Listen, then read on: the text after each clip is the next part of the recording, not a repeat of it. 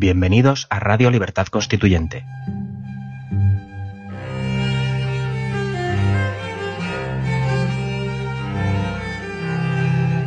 Están escuchando Los Florilegios Diarios de Trevijano.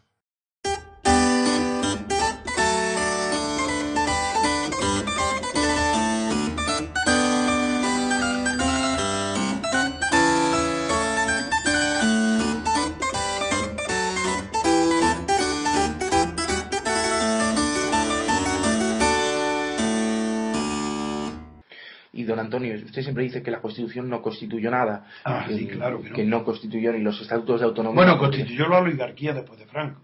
Así es, muere el dictador y la constitución con los grupos que apoyaron al dictador y los que se suman a los intereses de esos grupos franquistas, entre los que está Izquierda Unida, entonces el Partido Comunista, todos ellos constituyen la oligarquía de partidos estatales.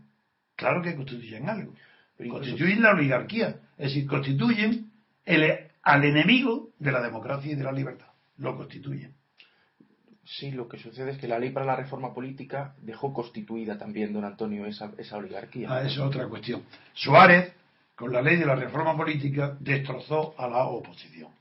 Incluso el Partido Comunista, que fue el único que hizo una, una oposición activa, fue bastante moderado y poco activo. Porque la ley de reforma política, el PSOE prácticamente no hizo campaña en contra. Allí estaban ya entregados todos a Suárez y, y- estaban derrotados.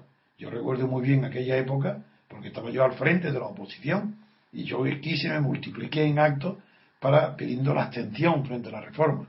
Pero claro, sin tener a, mi lado partidos importantes que en la clandestinidad pudieran eh, hacer pues el triunfo de, de la, de reforma política de Suárez fue aplastante porque la pregunta era muy sencilla. ¿Quieren ustedes, como siempre que se hace un referéndum, sí o no, quieren ustedes que continúe la- las mismas leyes de Franco o quieren ustedes que se reforme? ¿Sí o no? Pues todos dicen que se reforme. ¿Cómo, cómo, cómo se puede contestar de otra manera? Si esa es la trampa en la consulta y luego la Constitución pasó igual. Referéndum de la Constitución. Pues igual, ¿quiere usted que continúen las leyes franquistas o las leyes fundamentales del reino? ¿O prefiere usted que entre en vigor esta Constitución? Pues claro, donde no se distingue ya entre una cosa y otra, ahí se mete dentro la monarquía, el Senado, todas las instituciones, ahí está aprobado todo. Es más, hay un pacto de silencio, que fue famoso porque Fraga lo pronunció y lo reconoció así, para no hablar del pasado, ni del pasado franquista, ni del pasado clandestino. Es decir, para no hablar de los dictadores que suceden a Franco, ni hablar de paracuellos.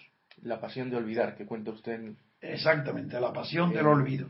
que lo cuenta usted en En Pasiones de Servidumbre. Servidumbre. Eso es.